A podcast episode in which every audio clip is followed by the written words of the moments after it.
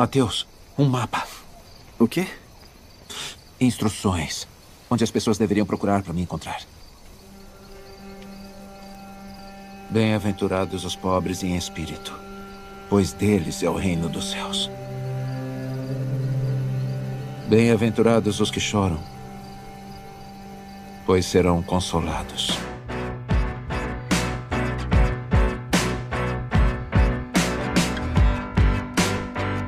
A paz do Senhor, meus caros irmãos, caros amigos que estão nos ouvindo. Quero cumprimentar a todos com a paz do Senhor.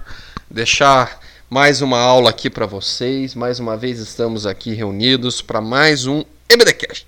A Escola Bíblica Dominical em podcast, né?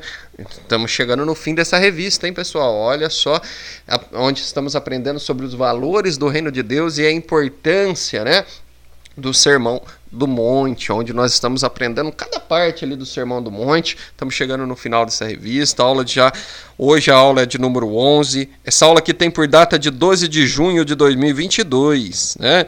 Inclusive 12 de junho de 2022 é o dia do pastor. Olha que legal, né? Então, vamos aprender sobre sendo cautelosos na opinião. Podemos dar nossa opinião de qualquer jeito? Podemos falar o que vier na cabeça? Podemos simplesmente jogar para fora aquilo que vier na nossa mente? Temos que ter um filtro? Como que deve ser a nossa opinião? Né? Temos que ser cautelosos na nossa opinião? Temos que guardar para nós ou temos que falar aquilo que pensamos, aquilo que achamos? É isso que nós vamos aprender hoje. Essa aula que tem por texto áureo Lucas capítulo 6, versículo 36, que ele vem e nos fala assim: Sede, pois, misericordiosos, como também vosso Pai é misericordioso. Lucas capítulo 6, versículo 36. Então vamos ver aí que devemos ser misericordiosos, como Deus também é misericordioso. A verdade prática dessa lição, meus irmãos, que estamos começando agora, ela nos fala: quando julgamos as pessoas, nós nos colocamos em uma posição que não compete a nós, seres imperfeitos e falhos. Então, aí a verdade prática já nos traz uma verdade, né? Que ela fala que quando julgamos uma pessoa, na verdade nós estamos colocando numa posição que não é nossa, porque nós não estamos nesse mundo para julgar ninguém não é verdade? Então, nós não podemos nos colocar acima do outro, porque essa posição não pertence a nós, já que somos falhos e pecadores, né? Não tem aquele que se diz eu sou mais santo do que o outro. Então, é isso que nós vamos estar aprendendo hoje. Quero já estar passando para meus irmãos aqui, né? O irmão Felipe, o irmão Lucas, que estão aqui mais uma vez empenhados nesse projeto que Deus colocou no coração deles. Fique conosco e se tiver alguma dúvida, quiser falar conosco, quiser mandar uma resposta, uma pergunta, interagir aqui no podcast, é só você procurar no Facebook, é só você procurar no Instagram, palavra compartilhada. Coloca lá na lupinha, escreve lá palavra compartilhada. Você vai nos achar lá e você pode mandar sua sugestão, você pode mandar sua dúvida, você pode se interagir lá conosco. Vai ser muito bem-vindo, vai ser legal poder aqui é, falar a sua interação aqui juntamente nessa mesa tão maravilhosa, nesse café tão gostoso que o Lucas nos preparou. Vamos lá? Falei demais? Vamos passar para frente? Que a graça e a paz do nosso Senhor estejam com todos. Aula de número 11. 11. Aula de número 11, olha só, hein? Mais duas aulinhas aí a gente já entra na próxima, no próximo trimestre aí. E hoje a gente vai ver aqui se a gente deve ou não julgar o próximo. Será que a gente pode julgar o próximo? Será que a gente não pode julgar o próximo? Será que essa palavra não julguem para não ser julgados, o que será que ela quer dizer para a gente? Será que a gente simplesmente deve ver as ações do próximo e simplesmente ficar em silêncios e não combater isso? Ou será que a gente deve combater? O que, que é esse julgar? A gente vai aprender nessa aula. Que a graça, a paz, o favor e a misericórdia de Deus seja sobre todos. É isso mesmo, você continuou sobre todos nós. Eu sou o irmão Felipe. Quero já pedir para você aumente o som e compartilhe. Vamos juntos aprender essa boa aula aqui sobre julgamento. Talvez você seja daquele grupinho que diz: só Deus pode me julgar. E você está certo. Isso não pode te assustar, já que é só Ele que pode te julgar? Isso não te assusta? É, então vamos aprender mais sobre julgamentos e venha nos julgar como está sendo o nosso podcast, como está sendo as nossas aulas. Você pode participar, você tem que participar junto conosco. Você é o nosso convidado ilustre. Então vamos conosco, aumente o som e compartilhe. Aumenta o volume do radião, né? Oh, glórias! Mas vamos lá. Então, aqui no Sermão do Monte, a primeira coisa que nós vemos aqui é, em Lucas capítulo 6, 37, que Jesus ele fala o quê? Não julgueis para não ser julgado. Então, nós não podemos julgar, porque da medida que somos julga que julgamos, somos julgados, né? É, me vem à cabeça aqui agora a memória, em 1 Coríntios capítulo 11, eu me lembro quando Paulo vem nos instruir sobre a ceia, ele fala: Pois eu lhes transmito aquilo que recebi do Senhor. Na noite em que o Senhor foi traído, ele tomou o pão e agradeceu a Deus, partiu e disse: Este é meu corpo que é entregue por vós. Façam isso em memória de mim. Da mesma forma, depois de cear, tomou o cálice e disse: Este cálice é a nova aliança, confirmada com meu sangue. Faça isto em memória de mim. Sempre que beberem, porque cada vez que vocês comem deste pão e bebem desse cálice, anunciam a morte do Senhor até que venha. Assim, quem come do pão ou bebe do cálice do Senhor indignamente é culpado do corpo e do sangue do Senhor. Portanto, examine-se o homem a si mesmo para comer do pão e beber do cálice. Pois se come do pão ou bebe do cálice sem honrar o corpo de Cristo, come e bebe julgamento contra si mesmo. Por isso, muitos de vós estão fracos e doentes, e alguns até dormem. Se nós julgarmos a nós mesmos, nós não seremos julgados, mas quando somos julgados, somos condenados pelo mundo, não é isso? Por causa disso, há muitos fracos e doentes e muitos que dormem. Ele vem no versículo 31 de 1 Coríntios 11, ele fala: Porque se nós julgássemos a nós mesmos, não seríamos julgados. O que, que ele quer dizer com isso? Se nós nos julgarmos, ninguém vai se julgar a si mesmo. Ninguém vai condenar a si próprio. Não é isso? Então nós não devemos nos julgar a nós mesmos, porque se nós nos julgássemos a nós mesmos, nós não seríamos julgados. Né? Mas quando somos julgados, somos repreendidos pelo Senhor, para não sermos condenados com o mundo. Então, quando nós somos julgados por Deus, somos repreendidos por Ele para não sermos condenados com o mundo. O que, que Paulo quer dizer com isso? Paulo aqui ele está trazendo uma afirmação que quando nós deixamos o julgamento por parte de Deus, Deus ele nos traz uma correção para que não sejamos condenados com o mundo. Isso é permitir que Deus nos julgue, permitir que Deus nos corrija, permitir que Deus entre em nossa vida e faça a mudança, faça a transformação para que não sejamos condenados com o mundo. Por que, que eu trouxe isso de 1 Coríntios 11 nessa aula de hoje, que não tem nada a ver com isso?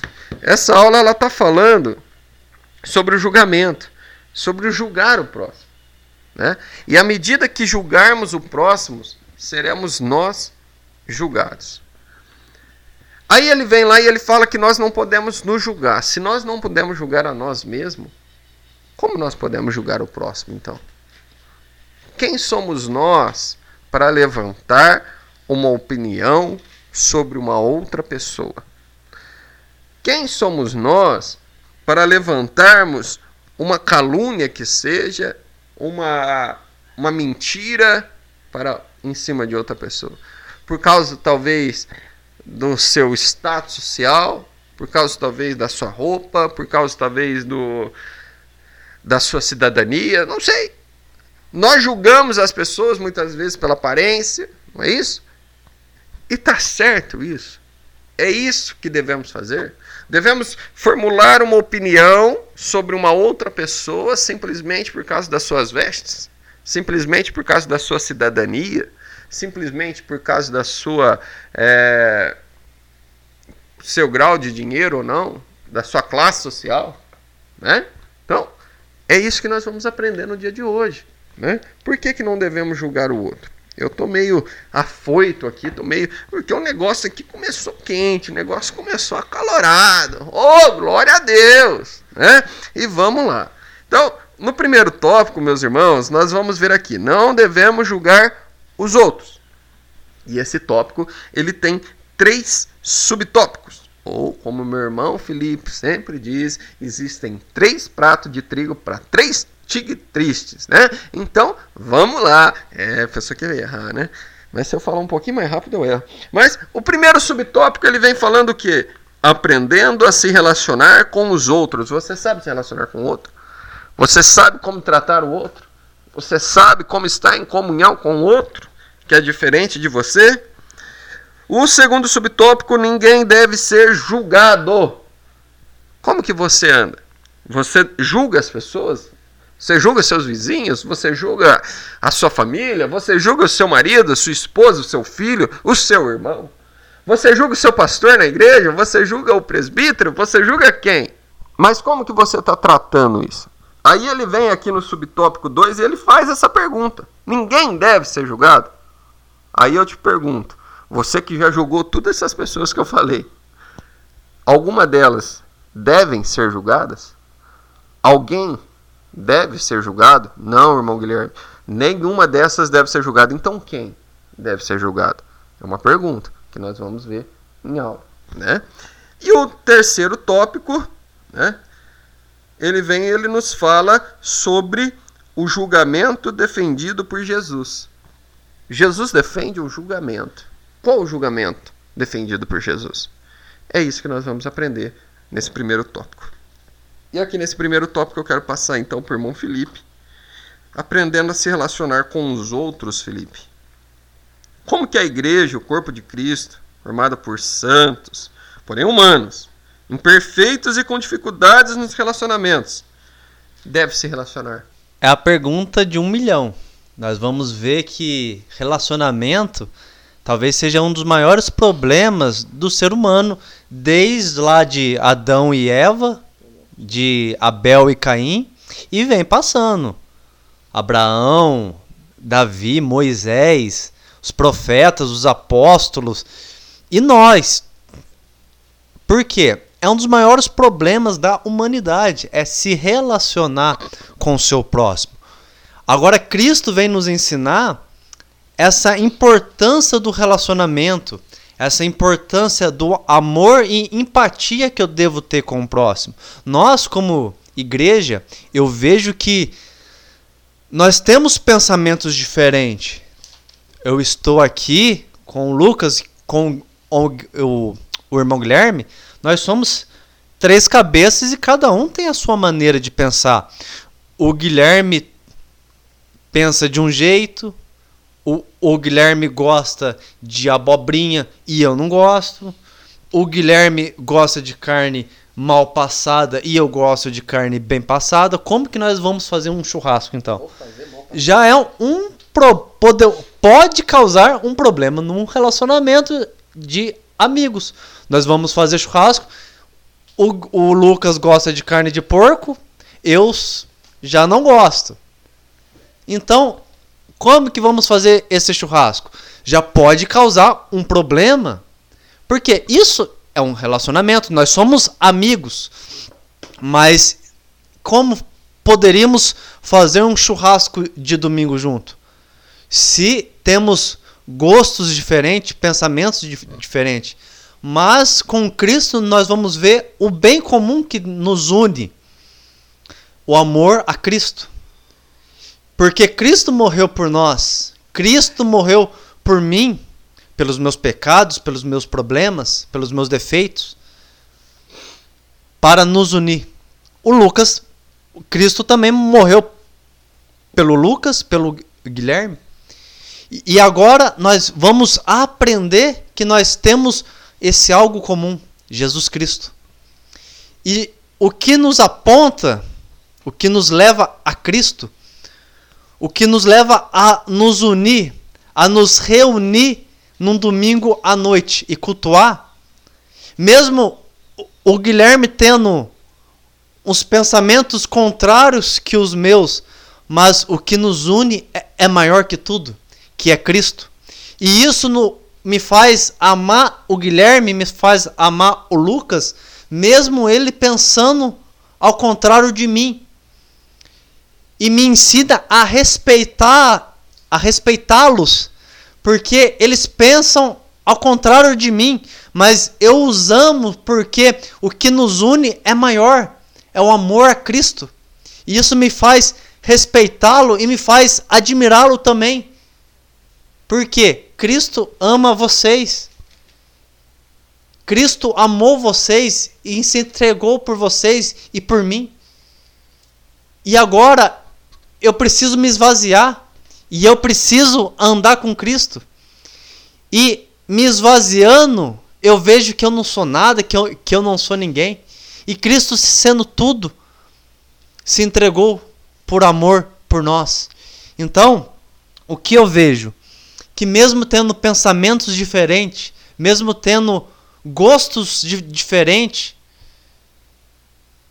nós estamos, estamos ligados no corpo de Cristo. E todos nós temos essa importância.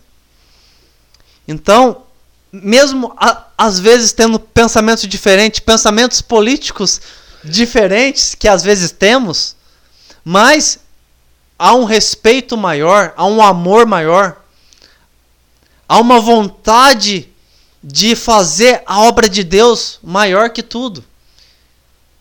E que me faz deixar de lado as minhas convicções, os meus gostos pessoais em servir a Cristo junto com os meus irmãos. Isso é igreja. É nos relacionarmos, mesmo às vezes tendo pensamento diferente, mas um amor maior por Cristo e de se relacionar com a igreja e de servir essa igreja que é a noiva de Cristo, para que o nome de Cristo seja glorificado acima de tudo. E é isso, né? Viver em sociedade é viver no meio de várias opiniões, de vários pensamentos. Isso é viver em sociedade. Porque se todo mundo fosse igual a todo mundo, como que seria esse mundo? Né? Se todo mundo, se eu tivesse o mesmo pensamento que o Felipe, que o mesmo pensamento que o Lucas, não ia ter uma contra-opinião. Ia todo mundo pensar igual. Será que seria legal? Não seria. Seria um caos maior. Por quê, irmão Guilherme?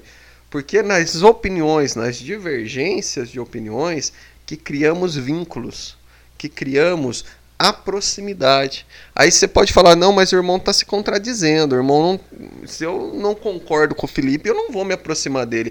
Por não concordar com ele, eu me aproximo dele para entender a visão dele e ele de mim para entender a minha visão.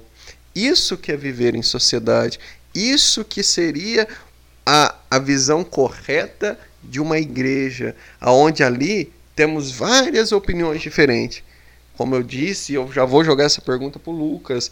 Existem pessoas que julgam um pastor pela palavra que ele leva, que julga ele pela forma que ele fala, pela forma que ele interage em cima de um púlpito. Um, um membro, per, talvez por causa da sua roupa, não é isso? Né? Mas aí que eu jogo e pergunto: esse julgamento está correto? esse julgamento precede, aí eu falo para você, numa sociedade, numa igreja, não deve existir tal julgamento. É isso que Jesus nos fala. É, você colocar uma opinião sua em favor de algo, eu acho que é correto. É correto. É bacana isso. Mas você julgar, julgar sem conhecer, errado. Aí você fala, mas irmão Guilherme, então como que eu vou viver numa igreja perfeita? A igreja perfeita nós vamos viver no, com Cristo no céu. Exatamente isso. Aqui na terra estamos vivendo numa igreja formada por homens, não é isso? Com, com opiniões diferentes, com cabeça diferente. Mas o que o irmão Felipe trouxe, e bem colocado, o que deve nos unir é Cristo. Se a minha opinião sobre aquele pastor é diferente da opinião do Lucas, beleza. Ponto. Mas o que nos uniu? A palavra. Cristo, que ali naquele culto fez um mover. Talvez fez mais na vida dele do que na minha, que ficou o culto inteiro reparando na forma que o pastor pregasse. Mas Cristo tem que nos unir. A cruz, que ela tem que ser um farol para as nossas vidas. Temos que olhar para ela e ver o símbolo de redenção. E ver ali o símbolo de sacrifício. Um dos maiores sacrifícios que aconteceu na humanidade. Ou o maior sacrifício que aconteceu na humanidade. Aonde um homem se entregou por todos. um homem se entregou por pessoas com várias opiniões diferentes. Onde um homem que é santo, santo, santo, que tem o um nome acima de todos os nomes, se entregou por várias pessoas que têm pensamentos diferentes, que têm ações diferentes, mas ele entregou por todas. Então, o que que nos une? É Cristo. Porque o que que nos torna coiguais? É Cristo. É acreditar, é a fé, é nos aproximar dele. Isso nos torna, porque a Bíblia fala que somos cordeiros com quem? Com Cristo. Se somos cordeiros, somos todos iguais em Cristo. Espero que você tenha entendido, que falei, falei e parece que eu não falei é nada. Mas estamos aqui para aprender, estamos aqui para poder também ensinar. E agora no tópico 2 vem uma pergunta. Ninguém deve ser julgado? Até eu comecei esse tópico falando. Você que julga várias pessoas dentro da igreja, tá certo julgar essas pessoas? Não tá certo julgar? Quando que esse julgamento é correto? Quando que esse julgamento é errado? Ninguém deve ser julgado? Lucas, essa é a pergunta que eu te passo. Eu acho que a gente não deve tratar esse tema de maneira superficial. Eu acho que a gente tem que mergulhar a fundo porque é um negócio um tanto quanto polêmico, um tanto quanto difícil de ser falado. Porque, assim, se a gente fala, olha, a gente não deve julgar ninguém, a gente não pode julgar as pessoas e tratar todas as coisas baseado nisso, nós vamos cair no erro. Nós vamos falhar. Porque é o seguinte: Jesus julgou os hipócritas. Jesus, quando ele denuncia os hipócritas que oravam e faziam estripulias é, de maneira pública e tudo mais, Jesus condenou eles. Jesus, condenou não, né? Jesus julgou eles. Mas Jesus não julgou os hipócritas em si, ele julgou os atos dos hipócritas. Jesus, ele trouxe à tona o que? De nada adianta o que eles estão fazendo. Porque eles saem às ruas e oram às esquinas e tudo mais, mas no seu coração, você entendeu? O seu coração é, não tem aquilo. No seu coração tem só a aparência daquilo. Então, quando nós tratamos julgar de uma julgar as pessoas de uma maneira tão simples, de simplesmente não podemos julgar, nós vamos cair no erro de ver pessoas pecando, de ver pessoas conduzindo outras pessoas ao pecado e simplesmente não fazer nada porque nós não podemos julgar. Porque simplesmente nós não temos o direito, porque se nós julgássemos a nós mesmos, então nós não seríamos julgados. E aí nós estamos distorcendo a palavra de Deus. Porque quando Paulo fala em 1 Coríntios que se o homem julga a si mesmo, não é que o homem de uma maneira humana, julgando outro homem de uma maneira humana, está julgando a si mesmo. Não, é o homem indivíduo julgando a si mesmo de forma individualmente. Então, se eu erro, vamos lá, eu errei, eu pequei contra Deus, aí eu vou me examinar no dia da ceia, né? Tô lá no dia da ceia e aí o pastor lê e fala: Nossa, eu tenho que me examinar. Ah, mas eu não acho que isso é pecado. Hum, não é pecado, não. Então eu posso tomar ceia. Dessa maneira, é um julgamento equivocado. Por isso que Paulo fala que quem vai nos julgar é Deus. Mas Paulo também fala em 1 Coríntios 5 que Deus julga os de fora. Os de dentro, quem julga somos nós. E por isso ele entrega, veja bem o que ele fala aqui Capítulo 5, versículo 5: Seja entregue a Satanás para a destruição da carne, para que o espírito seja salvo no dia do Senhor Jesus. O que, ele está dizendo aqui? Ele está julgando uma pessoa e entregando ela a Satanás. Mas por que, que ele está julgando essa pessoa? Porque é uma pessoa que vive de maneira pecaminosa. É uma pessoa que está vivendo ali no ato da fornicação, no ato do pecado. E aí os irmãos não podem julgar essa pessoa que está em pecado? Não, os irmãos devem julgar essa pessoa. Porque senão eles estão trazendo o pecado para dentro da igreja. É dessa maneira que nós temos que enxergar a, a palavra ou a, a ou, essa questão de julgar o próximo. Nós não devemos, de fato, julgar a pessoa por aquilo que ela aparenta ser. Isso é preconceito. Isso é preconceito. Se eu olhar para um irmão que está vestindo um sapato azul, uma meia amarela, uma calça caque, camisa jeans, uma gravata vermelha e falar assim: nossa, que cara brega, que coisa horrorosa, que coisa feia. Eu estou em pecado. Porque eu não devo julgar a pessoa pela aparência dela, não devo julgar a pessoa aparentemente. Mas se essa pessoa, com mesmo com essa com, com essa inimizade que a pessoa tem com a moda, com essa raiva que a pessoa tem com a beleza estética, ela ser uma pessoa que prega um verdadeiro evangelho, que fala de um Jesus que salva, que cura, que liberta, é uma pessoa reta e íntegra diante de Deus, isso é o que vale é a atitude dela, é a ação dela, é o que ela transmite, porque a boca fala do que o coração está cheio. A boca fala do que o coração está cheio, então não importa a aparência da pessoa. Se a gente pega, está no culto ali, o irmão está pregando e é todo cheio de, de, de, erro a sua fala, ele fala problema, ele fala prástico, ele fala imbigo, imbigo mas ele está ali falando que na mensagem, o cerne da mensagem dele é Cristo. O cerne da mensagem dele é Jesus salva, Jesus liberta, Jesus quer transformar a tua vida, Jesus quer mudar a tua história. E nós estamos ali, nossa, mas esse rapaz fala tudo errado, hein? Aí o irmão tá lá falando assim, ó, você que tem um problema no teu imbigo, vem aqui que Jesus quer curar. E aí, nossa, falou problema e imbigo na mesma frase. Na mesma frase. Meu Deus do céu, que assassinato do português. Você está errado.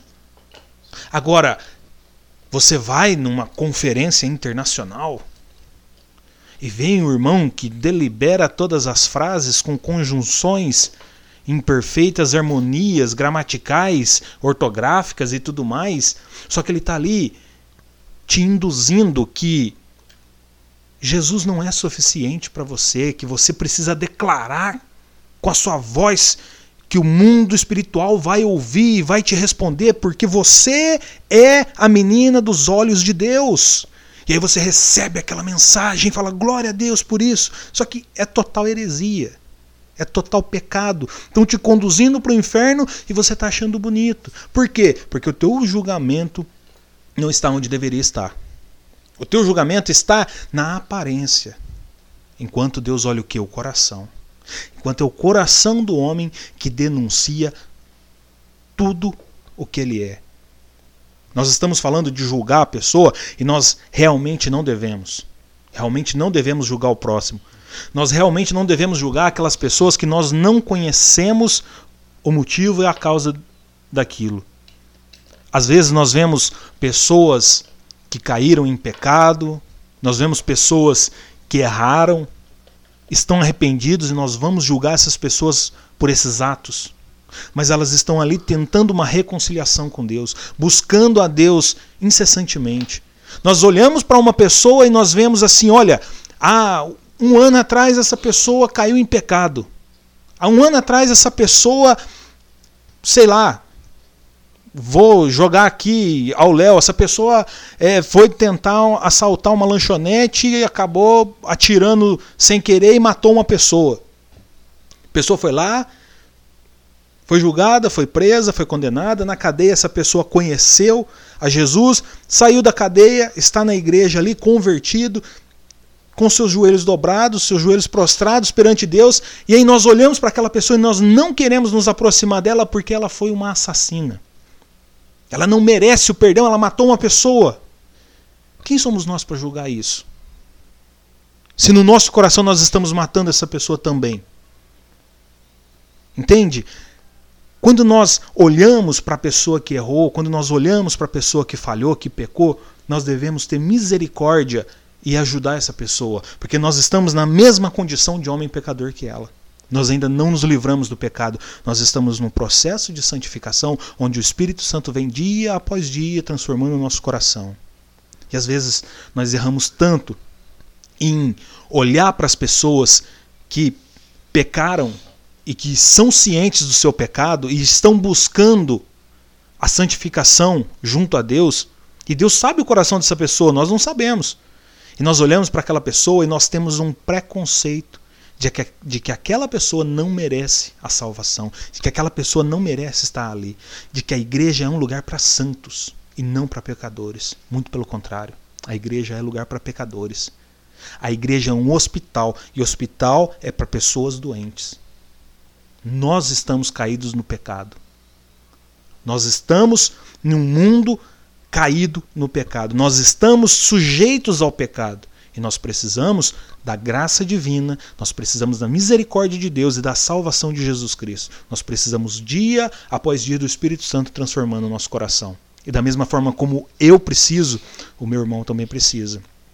Eu acho que é dessa forma que a gente tem que olhar o não julgueis. É não julgar a aparência, mas julga os atos. Julga os atos. O que aquela pessoa está fazendo? A pessoa errou, ok, mas agora ela está tentando. Vai lá, dá um apoio, dá uma força, ora junto com ela. Dá um abraço nessa pessoa, fala, irmão, continua firme. Deus está te olhando, Deus está te vendo. Vai lá, dá uma palavra de apoio. Não, não tenta tirar essa pessoa da presença de Deus, não, porque se essa pessoa cair e for condenado, o sangue dela vai estar nas tuas mãos. Muito bem. É... O Lucas, obrigado pela explicação. Acho que o Lucas abriu aqui a nossa mente para muita coisa, né? Sobre o, o que devemos julgar, o que não devemos julgar. E é isso mesmo. É... Jesus ele nos instrui a isso, né? O próprio Paulo ele julgou a igreja de Coríntios pelo pecado, como Lucas bem disse, né? A igreja estava vivendo um caos.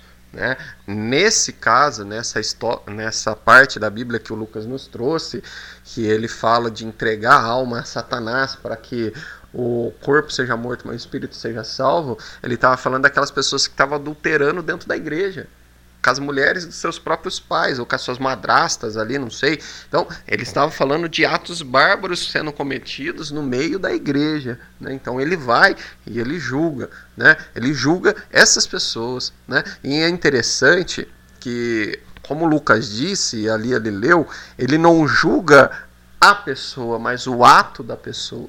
Né? Porque quando ele fala que ele entrega Satanás para que seu corpo seja morto, mas o seu espírito se salve, ele fala o que? Ele está julgando o ato pecaminoso da carne, né? E não o espírito da pessoa. Isso me faz lembrar um fato que aconteceu comigo, né? Aonde uma pessoa se converteu e essa pessoa ela veio para a igreja, é, ela veio com os seus costumes do mundo, né? E ele tinha, ele usa até hoje roupa larga, né, camisa é, larga, ele tem tatuagem até na sobrancelha, né? E um, o jeito dessa pessoa falar é um jeito de mano, é, mas eu vi aquele menino se convertendo, eu vi ele se entregando a Deus como poucos. Pode ter cometido seus erros, as suas falhas, mas eu vi ele se entregando, né? A, a Cristo naquela época. Hoje sinto em falar que eu não sei como está, né? mas naquela época eu lembro que ele se entregou. Não sei como está porque não estou mais na igreja que esse menino frequenta. Né? Mas quando ele se converteu, existia realmente uma mudança dentro dele. Tanto que uma das orações dele era: Senhor, apague essas tatuagens de mim. Olha a oração dele. E um dia esse menino ele foi até meu emprego, meu trabalho, né? Não é desconhecimento de ninguém, eu trabalho num banco. E ele foi para descontar um cheque. Quando ele entrou, barraram ele na porta giratória. Barraram ele, né, perguntando o que ele queria ali. E ele falou que ele precisava descontar um cheque. E ele estava com uma chave no bolso. E o segurança falou: então coloca o que você tem ali na, no porta-moedas. Até então, uma, uma prática normal. E era só uma chave. E na hora que ele foi passar de novo, barrou de novo e o segurança perguntou mais uma vez: Você não tem mais nada com você? E ele falou que não. E a porta não tinha barrado. O segurança barrou por, por si próprio. E ele entrou. Quando ele entrou, eu vendo aquela cena, eu fui e eu dei um abraço nele. Ali no meio do banco.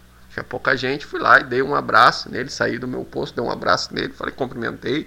Quando ele foi embora, as pessoas vieram me perguntar se eu andava com aquele tipo de pessoa. Isso daí é um julgamento que não deve ser feito.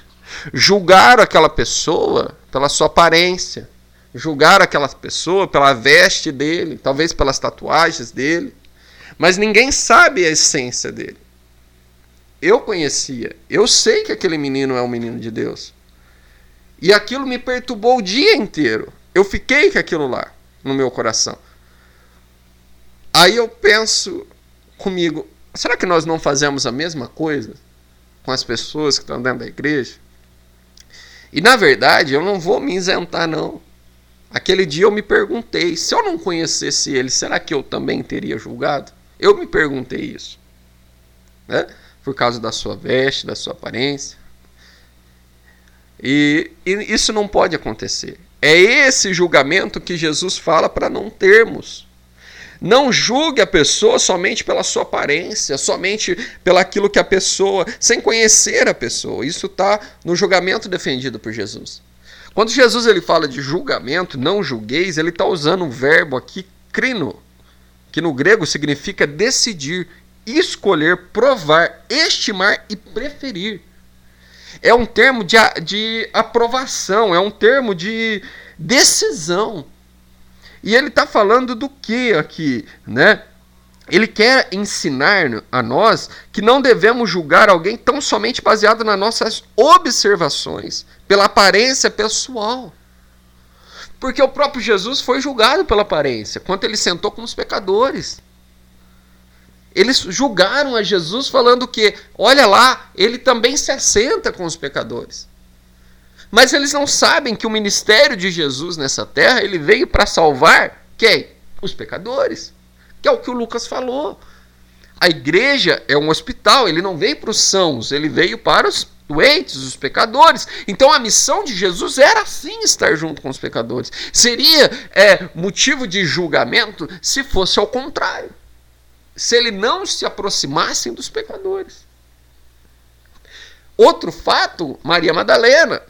Quando ali colocam ali a pedra na mão dele, né, para que ele tome a iniciativa de apredejá-la, para que se cumprisse a lei. O que, que Jesus viu?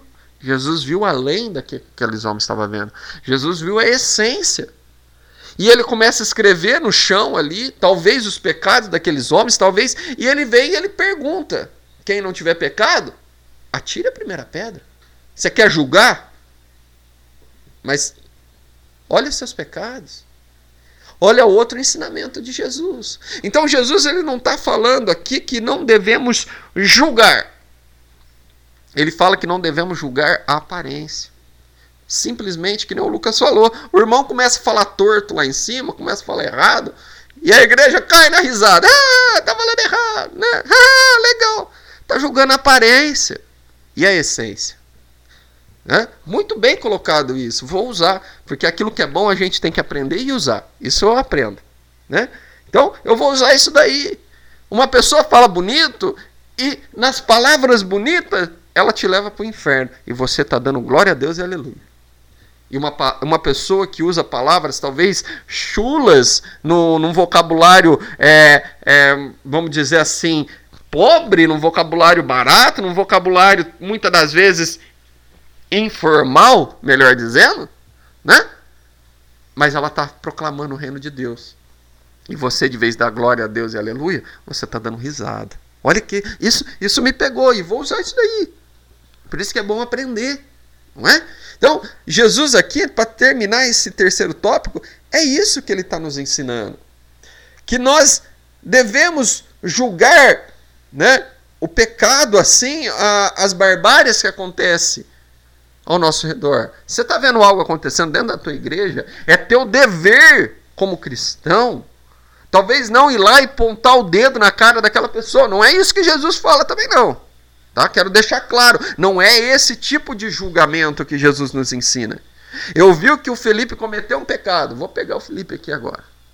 Vou chegar lá nele, vou enfiar o dedo na cara dele e vou falar: Felipe, você está em pecado, você tem que sair do meio da igreja. Não é isso que Jesus está falando.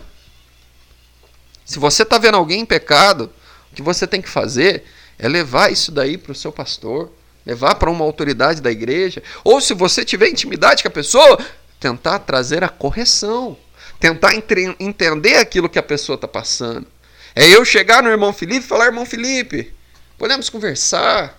Irmão Felipe, tô vendo aqui que o irmão tá agindo dessa forma, assim, assim, assim. O que, que eu posso fazer para ajudar o irmão? Não simplesmente acusá-lo e apontá-lo. Porque muitas das vezes achamos que somos mais santos do que o outro. E é isso que Jesus fala. Como podemos julgar se somos também pecadores? Quem é perfeito para julgar é somente Deus. Nós não podemos pôr ninguém para fora da igreja. A igreja não é nossa. Posso chegar e pôr o Lucas para fora da igreja? Posso. Mas o Lucas pecou, ele adulterou. Está amarrado, em nome de Jesus isso não vai acontecer. Estou pegando como exemplo. Mas vou falar para o Lucas: Lucas, vai para fora da igreja, você não pode ficar aqui errado. Não é igreja se fizer isso. Papel como igreja é o que? Discipliná-lo, trazê-lo à disciplina. Falar, meu irmão, vem cá, vamos conversar. Ficamos sabendo daquilo que aconteceu. Você tem interesse de se resolver? Tenho. Vamos resolver isso? Vamos. E eu abraço ele, não exponho ele. Que é onde que as igrejas erram, se achando que são deuses, se colocando no papel de Deus, colocando no papel de Jesus na terra e acusando e colocando pessoas para fora sem motivo. Pessoas para fora, pessoas que na verdade deveriam ser abraçadas. Conheço um outro caso parecido com isso que me vem à memória.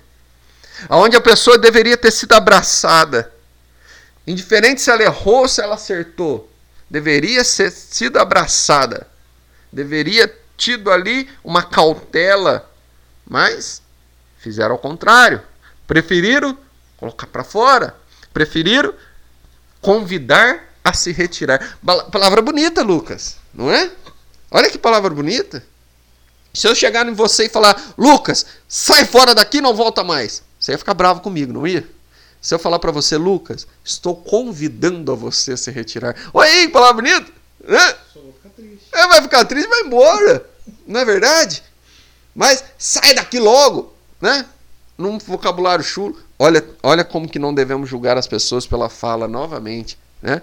Então, é isso que Jesus nos, nos mostra e nos ensina.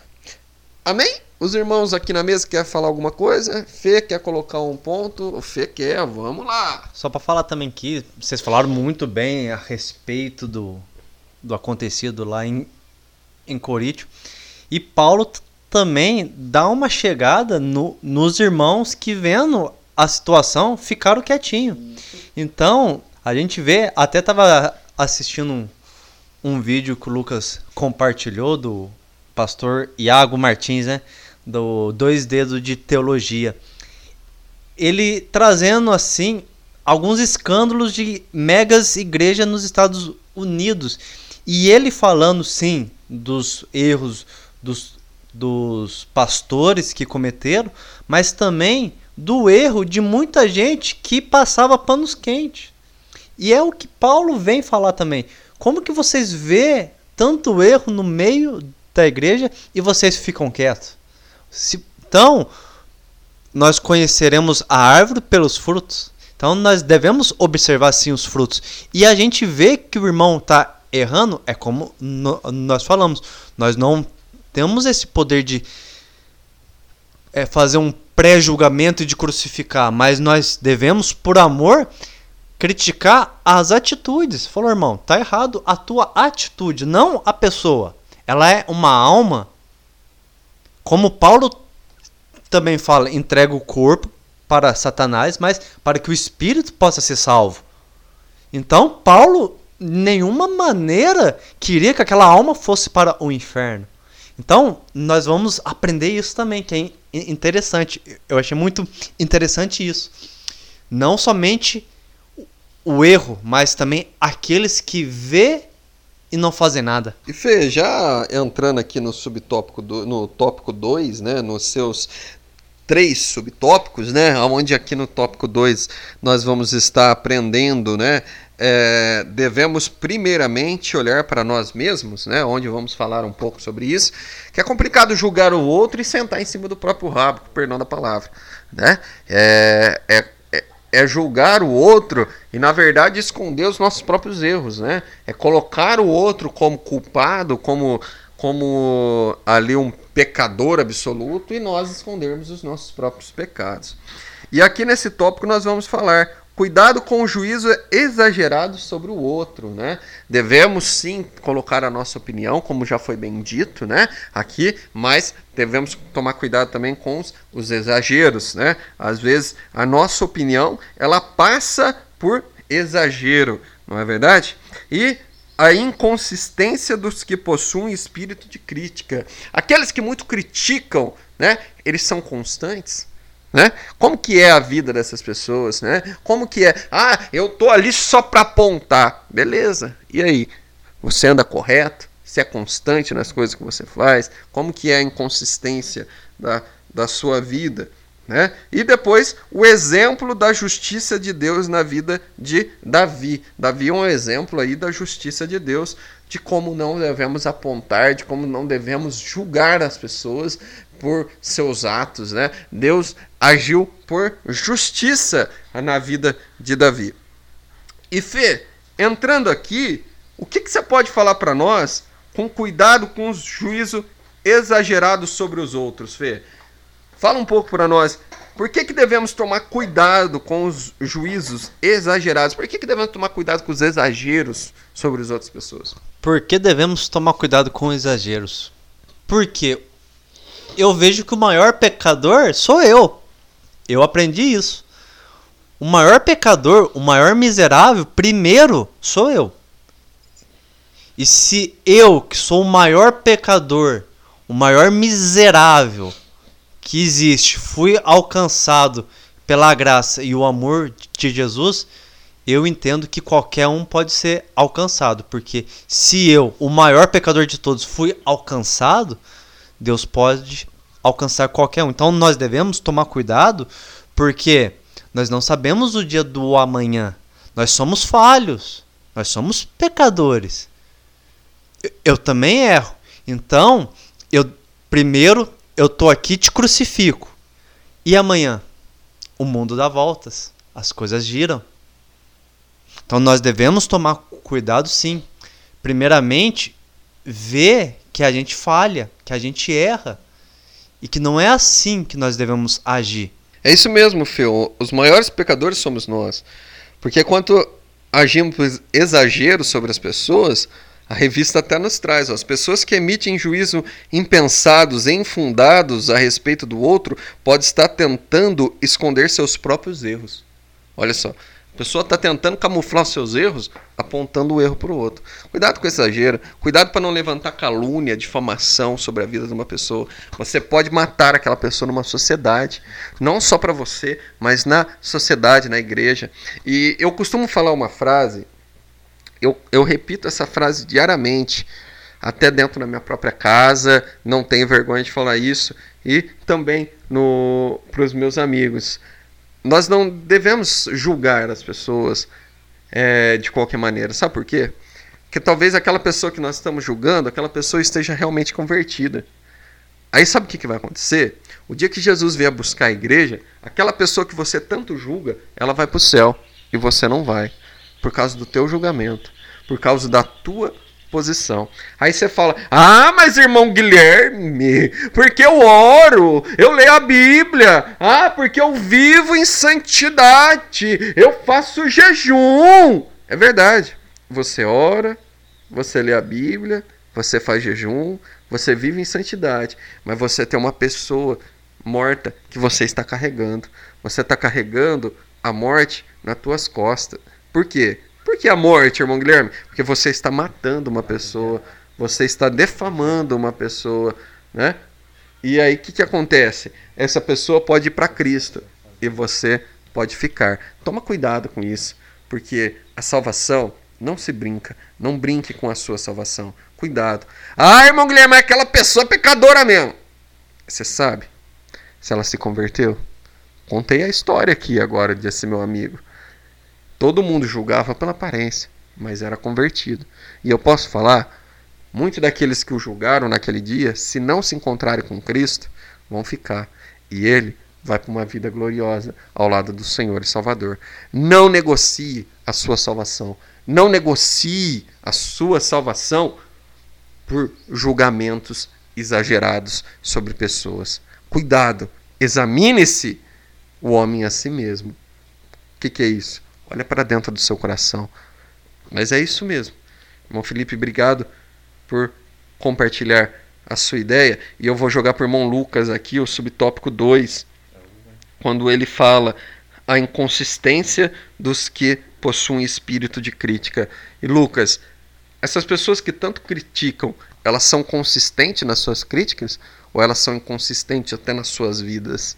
Olha, eu acho que elas seriam consistentes nas suas críticas e inconsistentes na sua vida com Deus.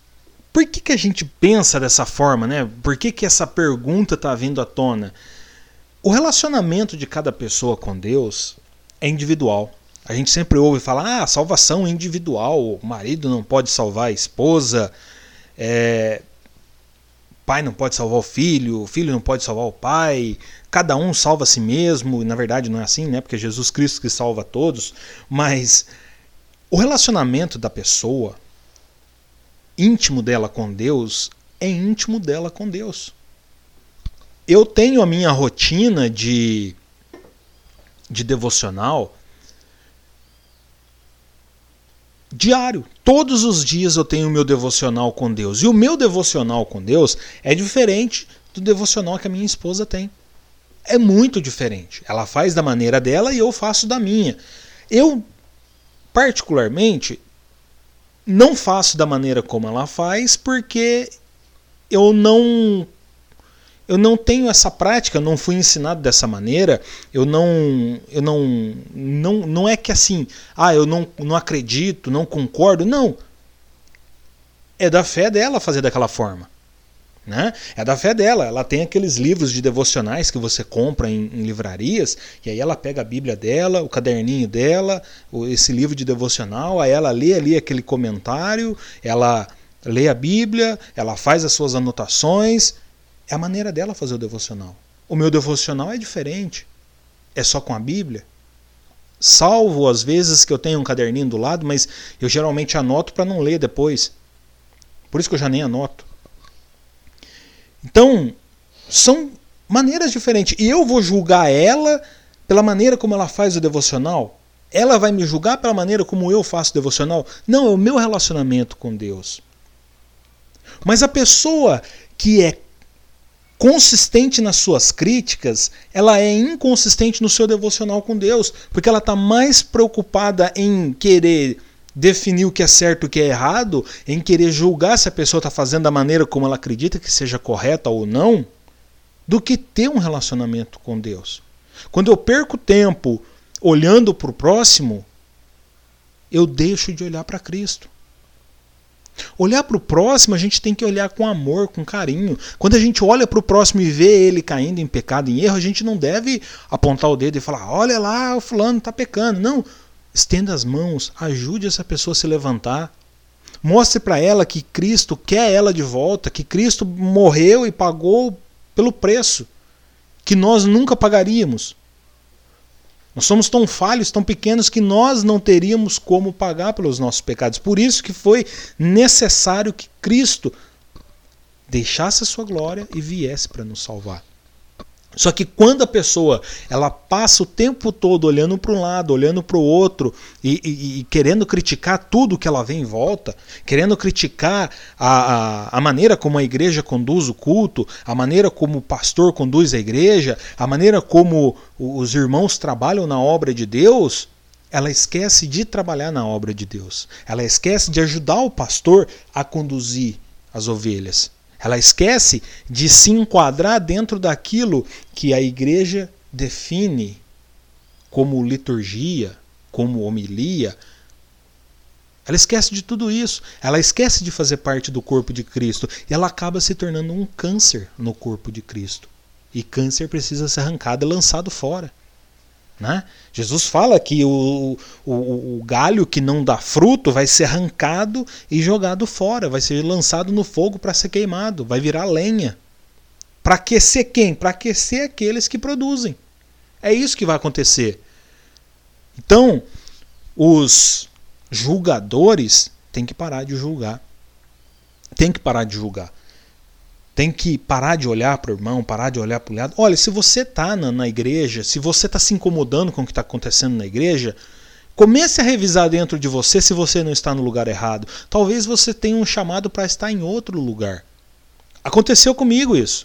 Eu comecei a olhar em volta e ver que eu não concordava com 90% do que acontecia.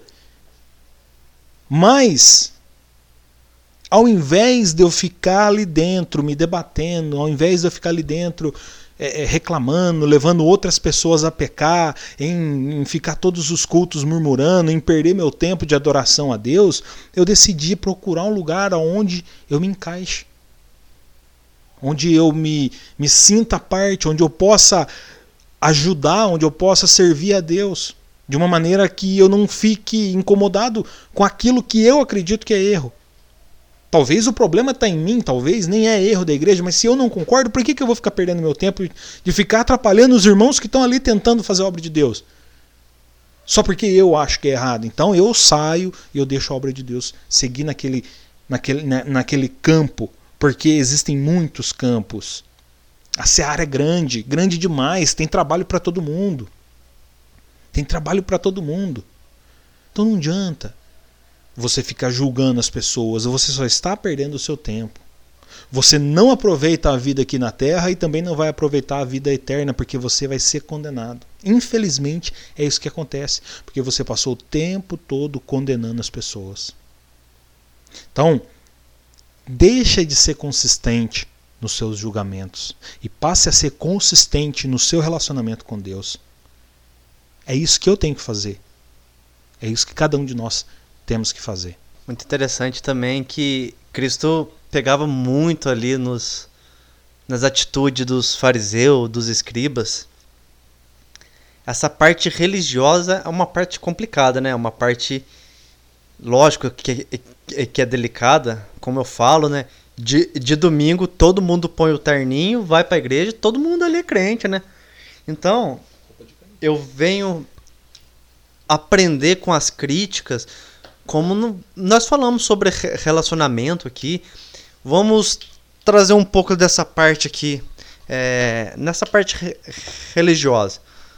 Nós estamos aqui, eu sei que todos nós pensamos sobre o arrebatamento. Nós somos, nós concordamos aqui que a igreja será arrebatada antes da tribulação. Ok? eu sei que vocês pensam nisso. Tudo bem. Suponhamos, uma suposição aqui, eu pensasse diferente. Eu pensasse que a igreja iria passar pela tribulação e viesse com os meus argumentos, como tem os irmãos que têm seus argumentos. E aí? Respeito ou paulada? Então, a maioria da, das vezes, vamos ser sinceros, é paulada. A maioria, vamos ser sinceros. Nós devemos sim combater as heresias. Isso sim. Heresias. Agora, alguns pensamentos bíblicos com base teológica, eu acho que nós devemos respeitar. Nós devemos amar. Porque nós somos chamados a servir a Cristo e aguardar a sua vinda. Então, às vezes nós combatemos tanto isso e, e às vezes as maiores guerras não estão aquelas que estão perdão vamos vou corrigir aqui. Os maiores ataques às vezes não são dos de fora. São piores são de dentro do aprisco. São daqueles que nós pensamos que é os nossos companheiros. Mas na verdade cara são os piores ataques. Porque às vezes temos uma outra visão. Hoje nós estamos numa igreja pentecostal, onde no culto ali às vezes acontece aquele movimento pentecostal de que a pessoa deixa se envolver pelo espírito e fala um pouco mais alto e tem o falar em línguas, aquele mover abençoado. Mas nem todos são assim. nem todos pensam assim. E às vezes tem, críticas porque o irmão está ali adorando no movimento espiritual, num Pentecostes, vamos dizer assim. Então, nós devemos ter esse respeito maior, como o Lucas mesmo falou. E nós devemos nos voltar mais a Cristo. E às vezes estamos ali criticando o nosso irmão porque ele está adorando a Deus de uma forma diferente. De, um, de, uma, de uma entrega na, onde o Espírito Santo o envolve e ele começa a falar em línguas, começa a pular, começa a bater palmas, mas na verdade ele está adorando a Deus.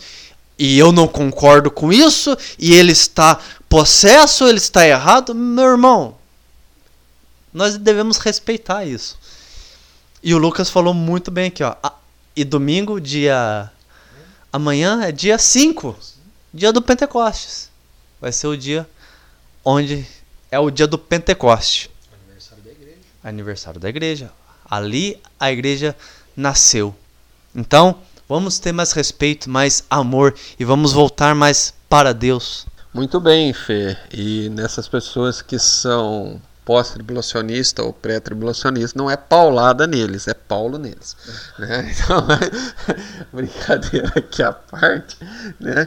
É, nós não devemos julgar a ninguém, respeitar a todas as opiniões. É lógico que, como foi já dito nessa aula, é, e muito bem dito por você também, Felipe, quando fala que Paulo, quando chegou ali em Coríntios, ele não repreendeu só as pessoas que estavam em pecado, mas nos irmãos que estavam vendo e nada estavam falando, né? que estavam condizentes com o pecado e não traziam uma correção. A gente tem que tentar, é lógico, respeitar a opinião do, das pessoas ao nosso redor, mas sempre levando o ensinamento correto, né? E respeitando também se eles não quiserem aceitar, né? Mas não devemos deixar de ensinar, não devemos deixar de falar, não, de, não devemos deixar de colocar também os nossos argumentos. Porque se formos também falar amém para tudo, somos então engolidos pelos argumentos dos outros. Não é isso? É, não vou eu aqui defender A nem defender B, mas nós sabemos de uma cultura que vem de porta em porta com seus ensinamentos, com seus folhetos.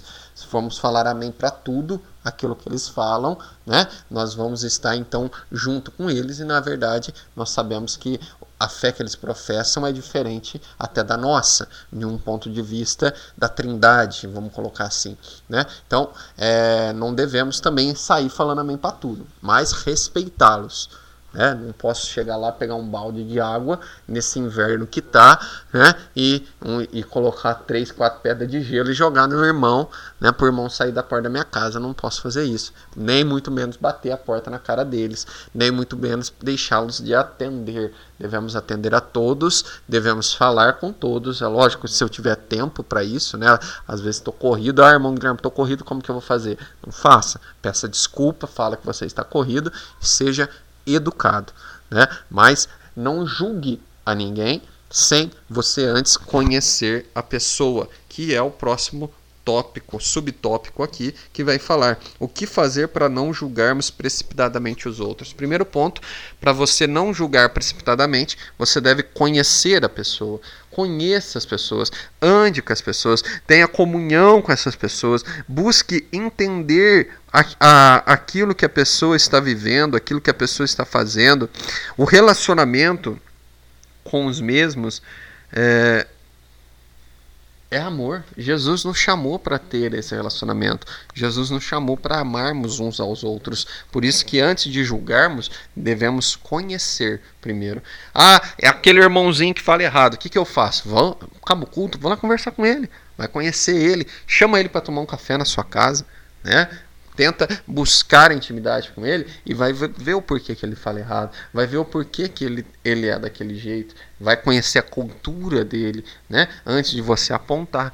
Como o irmão disse, é, a pessoa está em Pentecoste e a pessoa ali começa é, no movimento pentecostal, aliás, corrigindo aqui, a pessoa cai no espírito e ela rodopia que nem um peão do baú e, e fala, antes de eu julgar essa pessoa, o que, que eu tenho que fazer? Eu tenho que ir lá conversar com essa pessoa não é? Conhecer essa pessoa, ver que muitas das vezes ela está agindo pela sua emocionalidade, é verdade, é verdade. Mas para isso, então, eu vou me aproximar dela, eu vou ensiná-la a não deixar se levar para sua emocionalidade, mas se entregar no espírito verdadeiro. Não é isso? Então, é isso que eu tenho que fazer. O próximo passo, né?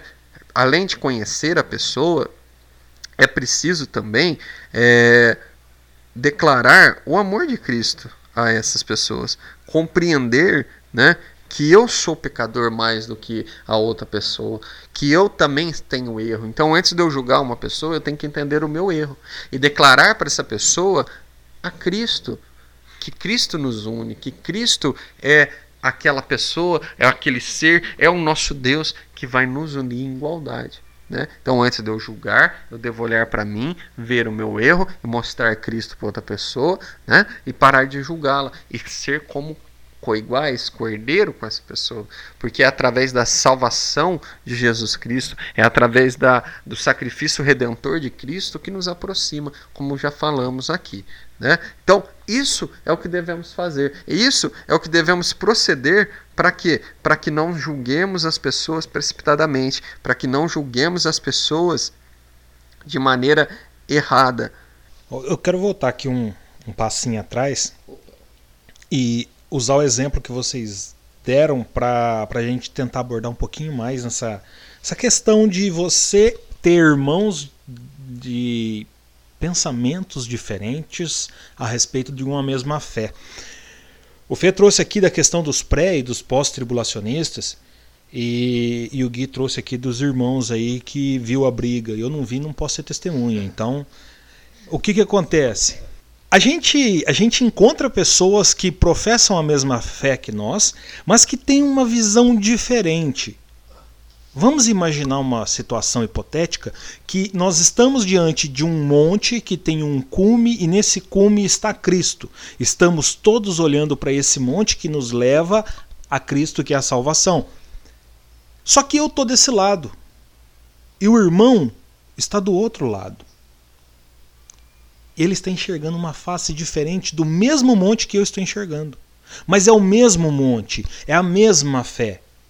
Eu estou enxergando um diamante e um diamante ele tem inúmeras facetas. Eu enxergo por um prisma, o irmão enxerga por outro prisma. Mas estamos enxergando o mesmo diamante, é isso que nós devemos definir. O irmão acredita que é o o, o, o pós-milenarismo, que é o, o correto e não o pré, o pós-tribulacionista e não o pré, ok, tá errado? Não sei. Pode ser que quando acontecer eu. Meu Deus, eu estava errado. Ou quando acontecer, o irmão fala: Meu Deus, eu estava errado. Mas eu estou na glória com Cristo. E é isso que importa. Eu declaro que Cristo é o Senhor e Salvador. Eu declaro que eu creio na palavra de Deus como a única inerrante e infalível palavra de Deus, a revelação de Deus para nós. Eu declaro que Deus é constituído de Pai, Filho e Espírito Santo. Eu declaro que Cristo é quem morreu para nos salvar, que é o Espírito Santo que age em mim. Eu declaro que Deus é soberano sobre todas as coisas. Então por que que eu vou olhar para o irmão que acredita de uma maneira diferente e vou dizer que ele está errado? Por que, que eu vou perder meu tempo com isso? Sabe, eu. Quando eu estava fazendo um, um, curso de, de, de formação para ser pastor, um curso médio aí de, de teologia, eu. A, a gente chegou num, numa aula lá que teve uma questão de. Os nossos jovens estavam sofrendo alguns algumas, não vou dizer ataques porque não são ataques, mas alguns aliciamentos de outros irmãos que eram da nossa igreja e saíram e aí estavam aliciando ali aqueles jovens para levá-los para suas igrejas.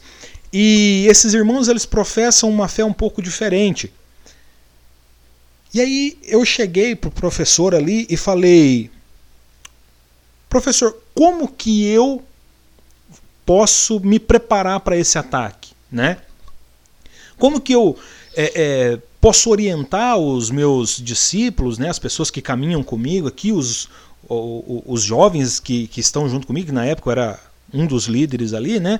Eu falei, como que eu posso orientar eles com relação a esse ataque? Então o professor falou assim para mim, olha, quando isso acontecer, você não faz nada, você traz para mim ou você fala meu nome lá porque a pessoa, eu conheço tudo sobre a pessoa, a pessoa não vai fazer nada. Eu falei assim, olha, não é bem isso e talvez eu não tenha tempo para isso. Talvez eu precise prepará-los antes. Me fala dentro da Bíblia onde está a verdade, para eu me preparar para poder ajudar esses jovens a entender a verdade. E ele, não, não, não precisa disso aí, não. É traz para mim aqui porque eu, eu resolvo, eu resolvo. Eu falei, não. Pensei comigo, não. Eu vou procurar a verdade, vou tentar entender a fé do irmão. E aí eu peguei e fui estudar. E comprei livros e fui buscar e fui ver palestras na internet e fui tentar entender os pontos que a outra fé estava pregando. E eu vi que estávamos demonizando uma fé que é um pouquinho diferente da nossa, mas é uma fé em Cristo Jesus. É uma fé que determina que Cristo é soberano sobre todas as coisas, que Deus é soberano, que existe o Pai, o Filho e o Espírito Santo, não, não destitui a Trindade, não destitui que o homem está caído no pecado, que o homem pecou no primeiro Adão, mas que no segundo Adão, que é Cristo, tem a chance da reconciliação com Deus. E tudo o que nós acredita. A única forma é que eles acreditam de uma maneira um pouquinho diferente. Mas eles estavam demonizando essa maneira deles pensar. E aí eu entendi. Eu entendi esse ponto que eu estou falando aqui, de você dar a chance do outro se explicar, de você poder entender o outro. Estamos falando sobre o mesmo Cristo, sobre uma mesma salvação. Quando nós chegarmos no céu, não haverá placas de igreja. Não haverá a Vila Assembleia de Deus, não haverá a Vila Batista, a Vila Presbiteriana.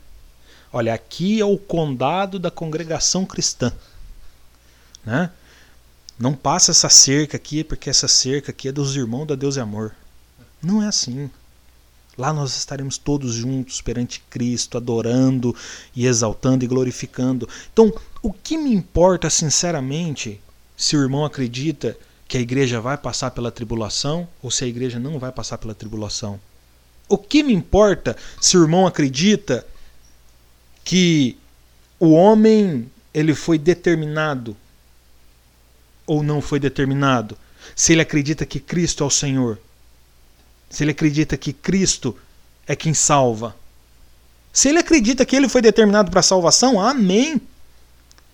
Se ele prega que Cristo salva, amém.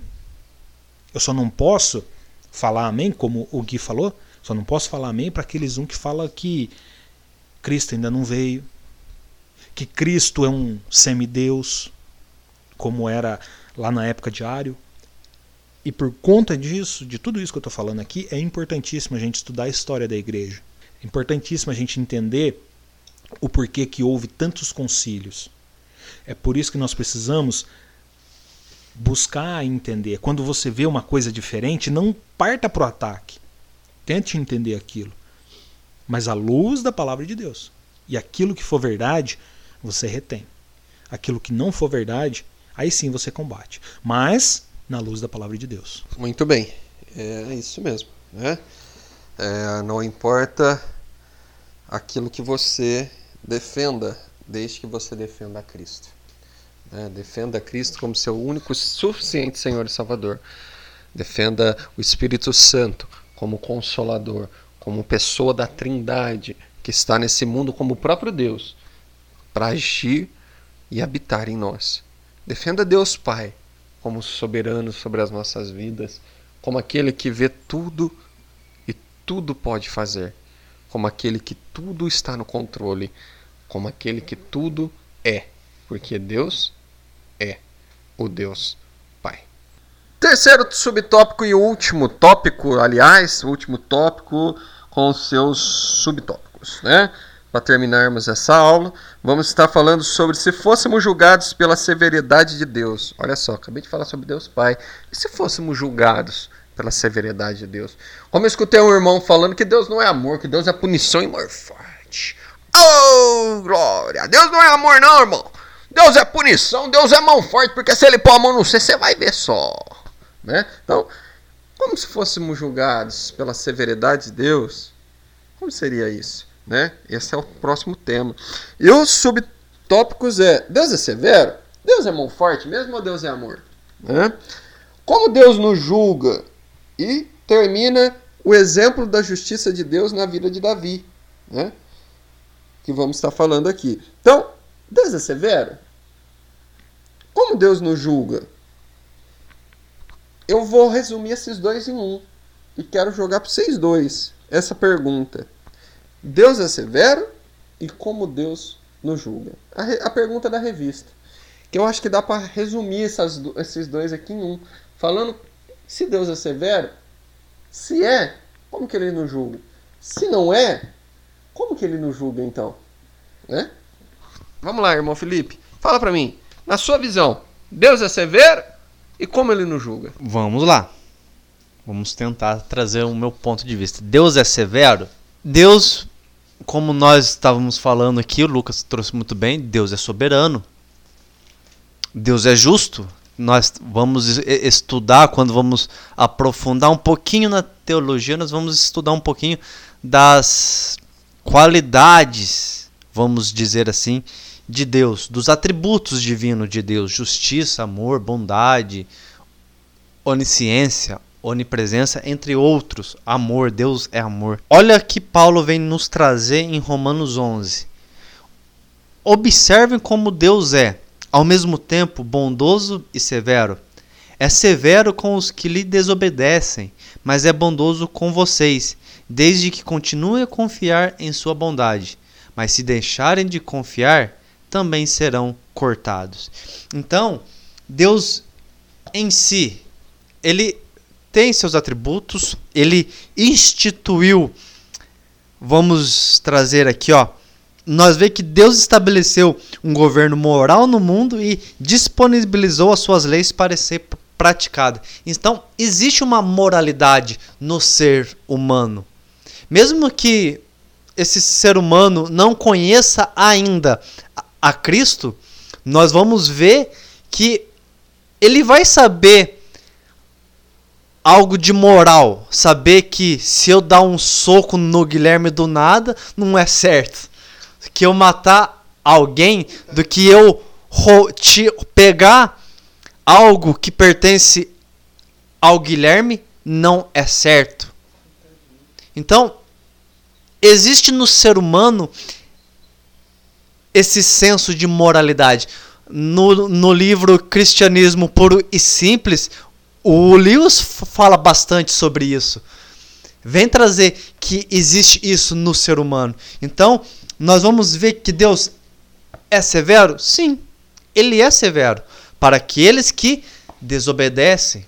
Então, nós estamos estudando o Sermão do Monte, onde Cristo vem trazer esse essas leis para os seus súditos. Então nós devemos sim seguir essas leis, mas no momento que nós estudamos, aceitamos, mas não queremos seguir, nós vamos ver que Deus vai arrochar, vamos dizer assim, um pouquinho. Por quê? Que pai que ama o filho que não corrige? Então, Deus às vezes não é severo por porque Deus tem prazer em nos castigar. Não. Estudando a Bíblia, nós vamos ver que Deus, desde Gênesis até no final do, do Apocalipse, ele vem querer um relacionamento com o ser humano. Deus vem que Deus quer ter um relacionamento com todo ser humano. Isso é fato, isso está na Bíblia. Nós vamos ver que Deus quer se relacionar com todo ser humano. Mas alguns, ser, alguns seres humanos, por ter essa liberdade, esse livre arbítrio, não querem. Então, esses seres humanos estão sujeitos às suas próprias escolhas. E às vezes eles querem viver na prática da maldade, na prática dos seus desejos pecaminosos. Por quê? Todos nós pecamos. Não tem um que, que não peca. E Deus sabe disso. Deus sabe que eu, Felipe, vou pecar. O que Deus espera é que eu não viva nesse pecado. E nisso Deus vem nos corrigir. Então, ele é severo? Se eu permanecer no, no, no meu pecado, sim, ele vai ser severo. Ele vai tratar.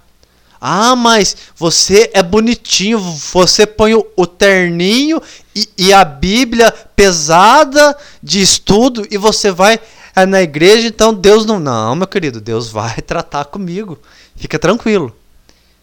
Eu não custei o melhor sangue de Cristo. Eu não sou melhor do que ninguém.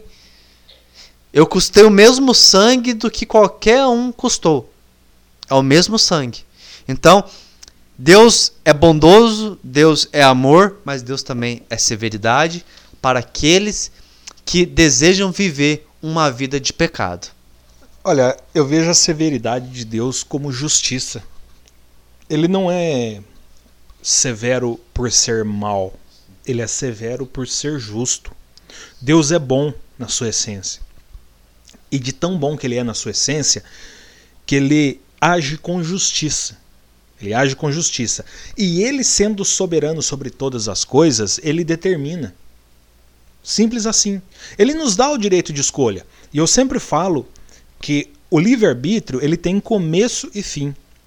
Ele tem começo quando nós caímos no pecado, lá em Adão. Lá nós temos o começo do livre-arbítrio. E nós, o fim do livre-arbítrio é quando nós aceitamos a Jesus como nosso único e suficiente Salvador. Por quê? Porque a partir do momento que eu digo, Senhor, eu te aceito como meu Senhor e Salvador, eu fui comprado pelo sangue de Cristo. Esse foi o preço que ele pagou. E se eu sou comprado, como Paulo disse, já não vivo mais eu, mas Cristo vive em mim. Então, se eu não vivo, então esse corpo que eu tenho não me pertence, o que eu visto não me pertence, o que eu sou não me pertence. Nada disso me pertence.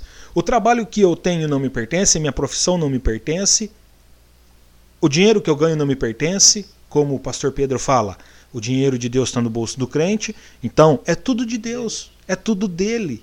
E se é tudo dele, então eu devo agir e viver da maneira como ele quer e não como eu quero. Porque se aí eu começo a querer viver da maneira como eu quero, eu saio da vontade dele. E aí eu tenho que viver o que? O resultado dessa escolha minha. Porque eu escolhi viver dessa forma. E se eu escolhi viver dessa forma, eu não posso querer é, é outro resultado.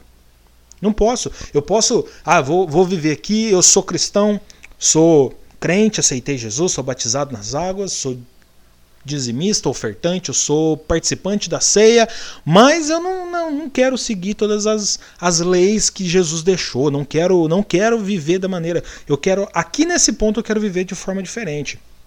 Não vou, não vou ser um homem honesto, vou ser corrupto, vou ser bandido. Só que dentro da igreja, dentro da igreja, eu vou separar, vou separar a, a esfera religiosa da minha vida e aqui eu vou ser reto, porque é com Deus. É com Deus. Agora com os homens, ei, tô nem aí com os homens. Eu vou ser bandido mesmo. Não vou prestar. Aí, o que, que vai acontecer? No dia vindouro, no dia que o Senhor virá para julgar todas as coisas, eu vou estar diante dele. E aí, o que, que eu vou ouvir? Mateus 25, 12. E ele respondendo disse: Em verdade vos digo que não vos conheço. Eu acho que é a frase mais dura e mais dolorosa que teria para o ser humano ouvir. Mas por quê? Porque você não viveu da maneira como deveria ter vivido. Você escolheu viver de outra forma. Agora colha os frutos daquilo que você escolheu viver. Colha. Porém, se eu se eu vivo a maneira como Jesus diz, se eu vivo debaixo da fé, debaixo da esperança, da glória divina de Deus vir e nos resgatar e nos livrar de tudo isso, de todo esse mundo caído no pecado, quando chegar é o dia tão glorioso que nós, com tanta esperança, nós esperamos ansiosamente por isso, chegar esse dia, Jesus vai olhar para mim e falar: Vinde, benditos de meu Pai. O que, que nós queremos ouvir nesse dia? Vinde, benditos do meu Pai? Ou apartai-vos de mim que não vos conheço? O que? É a mesma coisa que acontece lá em, em Êxodo, quando, quando Deus coloca o povo e fala assim: Olha, eis que põe diante de ti a bênção e a maldição, escolhe, pois, a bênção. Eis que põe diante de ti a vida e a morte, escolhe, pois, a vida. Aqui Jesus está falando a mesma coisa. Eis que põe de ti, vinde benditos do meu Pai, e apartai-vos de mim que não vos conheço. Escolhe, pois, vinde benditos do meu Pai. Essa é a nossa escolha. E se nós escolhemos por Cristo, por que, que nós vamos querer viver uma vida totalmente diferente da que Cristo determinou para nós? E aí, se nós colhemos os frutos dessa escolha errada, nós vamos dizer que Deus é ruim, que Deus é mau, que Deus é injusto. Oh, mas eu sou dizimista, eu sou ofertante. Só que eu estou dizimando um dinheiro roubado. Só que eu estou dizimando, ou estou ofertando na casa de Deus com dinheiro que que não foi ganho licitamente. E aí, gente? Nós vamos dizer que Deus é, é, ruim, que Deus é severo? Não, Deus é ruim demais. Ou eu dei dinheiro lá na igreja lá, eu ajudei a pagar o Wi-Fi. Ou eu era dizimista, os irmãos nem me davam a senha do Wi-Fi lá da igreja. Imagina, que Deus ruim. Ou vai me jogar no fogo do inferno só porque eu roubava, só porque eu era assassino de aluguel, mas eu dizimava. Eu dizimava. Eu, dava, eu era justo ali, ó, eu dava minha oferta. Minha oferta era gorda. Minha oferta era grande. E aí? Deus é severo? Não, Deus é justo. Ele é severo sim, por manter a sua justiça. Por manter a sua justiça. Deus, ele é justo, Deus é bom, Deus é maravilhoso, mas ele é justo. Se você não servir a Deus da maneira como ele determina que nós servamos, aí você tem que aceitar aquilo que vem e não reclamar, porque a escolha é sua. Muito bem. E Deus é severo, Deus é justo. Como nos julga com amor? É isso. Deus é justo. E na sua justiça, ele nos julga com amor. Como um pai que corrige o filho a qual ama. Você vê um filho teu fazendo arte, você vai ali pegar uma varinha de marmelo e vai, né? É, educá-lo, discipliná-lo, né? Com amor, né? Com amor, com jeito, não é isso?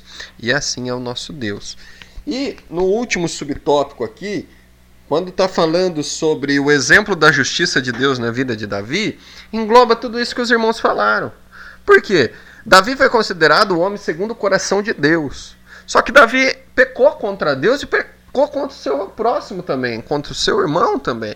Né? Ali no adultério, quando ele cai no adultério, ele está pecando contra Deus. Aí ele faz o que? Ele pega Urias e coloca ele na frente da batalha para ser morto. Ou seja, ele está pecando também contra seu irmão. Mas não é o homem segundo o coração de Deus? É. Por isso que ele experimentou a justiça de Deus sobre a vida dele. Ele experimentou ali a severidade de Deus sobre ele. Mesmo sendo o homem segundo o coração de Deus, Deus não isentou Davi de nenhum mal. Deus não isentou Davi da colheita. Por que, que Deus é justo? Porque a, a Bíblia fala que tudo aquilo que o homem plantar, certamente ele vai colher. Então, se Davi plantou maldade, ele vai colher maldade.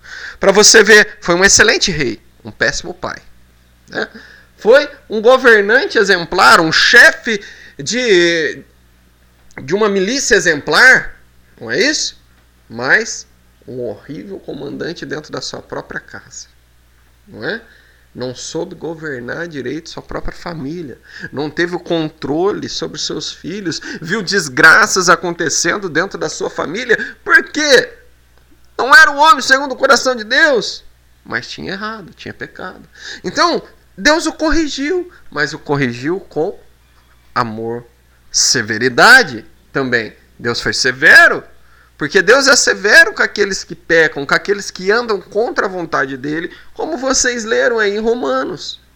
Aqueles que estão longe da vontade de Deus, Deus é severo. Com justiça, não por querer ser severo, como esse pastor falou, Deus é punição e mão forte. Eu não vejo Deus como punição e mão forte. Eu vejo um Deus justo, que é severo em justiça, que é severo em amor. Porque a todo tempo Davi foi o homem segundo o coração de Deus, Deus o puniu, só que Deus o tratou com amor. Tanto que a maior tristeza de Davi foi ele queria construir um templo para Deus e Deus não o permitiu. Porque havia sangue sobre as suas mãos. Mas, com todo amor, Deus falou: um de seus filhos vai construir. Então a severidade divina é para aqueles que não vivem segundo a sua palavra, que esconde os seus pecados, mas a sua bondade, seu cuidado alcança aqueles que confessam e deixam os seus pecados, procurando expressar a verdadeira justiça de Cristo. Portanto, considera, pois, bondade e severidade de Deus. Essa é a nossa lição de hoje. Isso é o que Deus nos ensina hoje. E eu concluo e passo para os irmãos concluindo, dizendo: não julgue os outros, não julgue seu próximo. Não senta em cima dos seus pecados e aponte os pecados do outro. Lembre-se de uma coisa: toda vez que você está apontando um dedo para frente, tem três ainda apontando para você.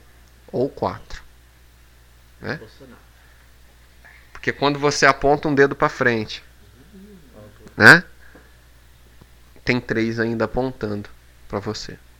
E um, muitas das vezes, pode estar apontando para cima, te lembrando que Deus está vendo todas as coisas.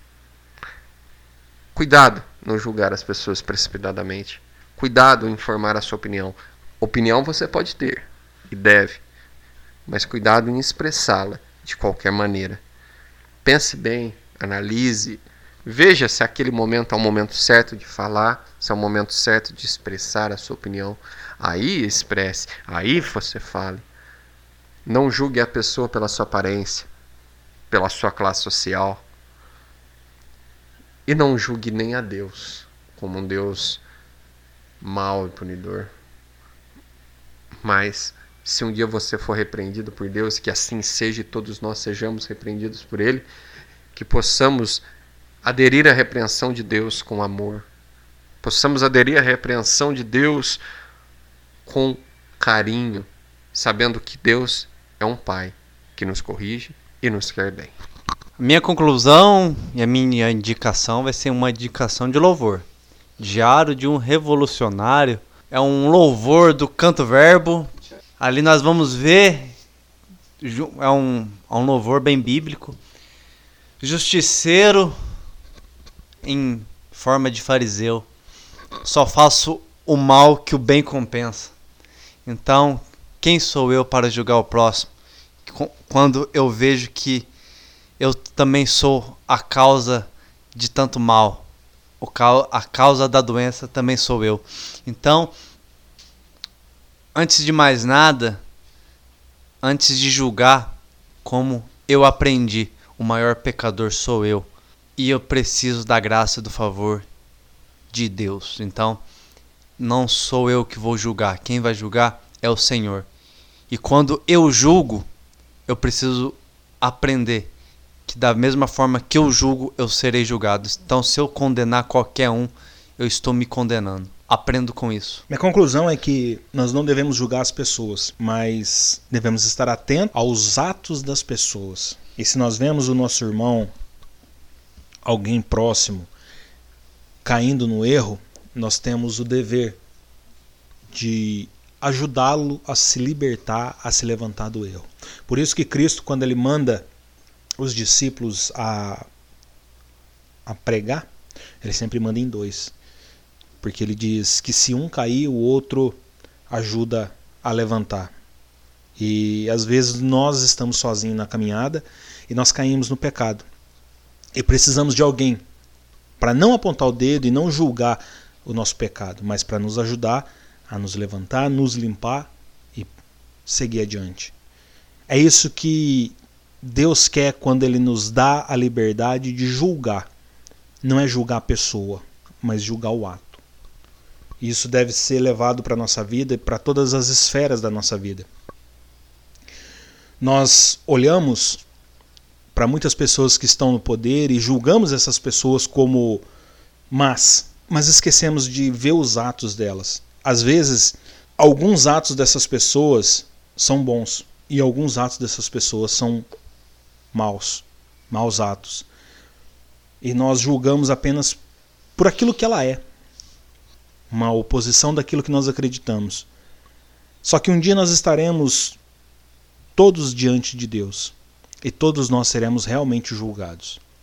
Talvez nós, como Igreja de Cristo, seremos julgados no, no arrebatamento, que é quando Cristo vai julgar as boas obras e dar a recompensa a cada um da maneira como Ele quer.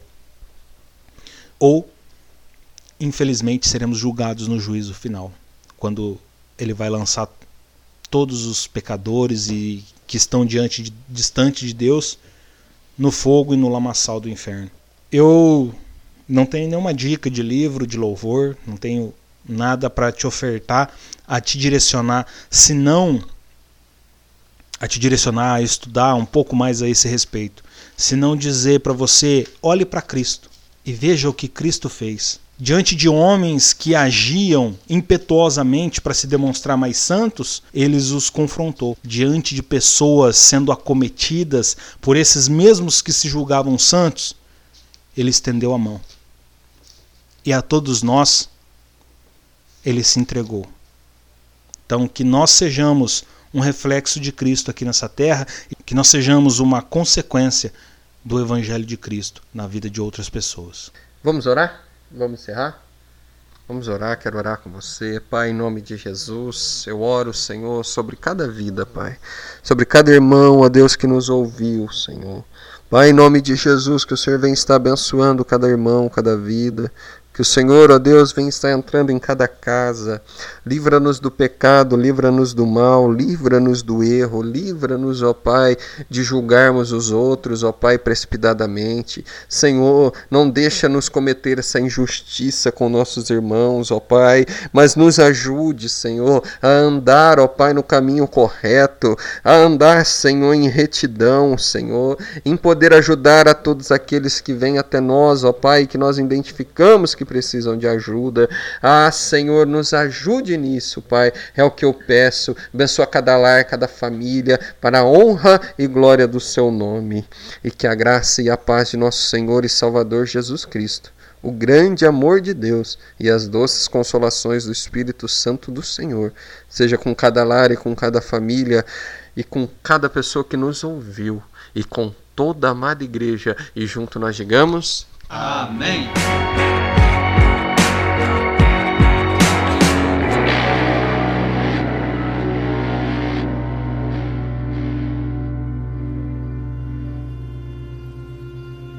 Bem-aventurados vocês, quando os insultarem e perseguirem e levantarem todo tipo de calúnia contra vocês por minha causa. Alegrem-se e regozijem-se, porque grande é a recompensa de vocês nos céus.